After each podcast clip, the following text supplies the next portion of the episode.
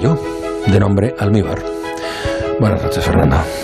Muy buenas noches, Juan Ramón, y si me lo permites tú, tu querida y mi adorada Sandra y nuestros oyentes, quiero saludar a un caballo que se llama Almíbar y que a esta hora duerme en la Sierra Asturiana de Cuera. Su historia es una de las dos más emotivas que he conocido de animales en este país. Una fue hace algún tiempo, la de un perro abandonado en mi ciudad de Lugo. Tuvieron noticia de él las hijas gemelas de Julio Iglesias y lo adoptaron.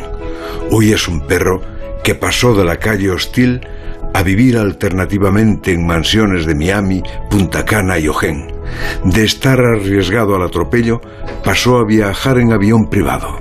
A veces, las hijas de Julio publican su foto en Instagram. Tu historia, Caballo Almíbar, la publicó el diario El País esta mañana en crónica de Camilo Vaquero desde Noriega y déjame resumirla así. Un día fueron desahuciadas unas barracas ilegales en Mollet, provincia de Barcelona, y allí estabas tú. Y allí te dejaron tus dueños, quizá porque no tenían un techo para ti. Seguro que no tenían un techo para ti y te dejaron atado a un poste. Un juez, gran persona tiene que ser, mandó recogerte y te llevaron por el lateral de una autovía al castillo de Mogoda, propiedad de la Generalitat.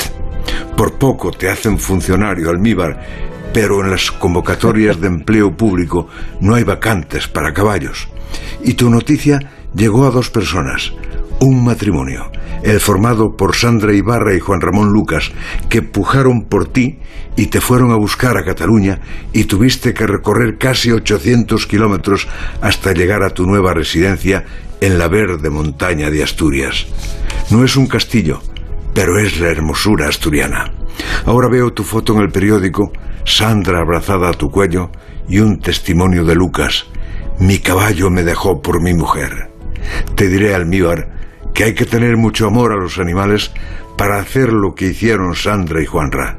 Te contaré que yo sabía que cada viernes, como hoy, al terminar la brújula, esta pareja se iba a Asturias, pero no sabía por qué.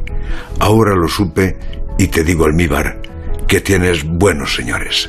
Y yo quiero hacer de tu historia la más sugestiva historia humana del día. Y hasta donde sé, sé que tú no eres su caballo, sino que ellos son tuyos. Y permíteme celebrar que entre los caballos también existe Cenicienta y esa Cenicienta eres tú.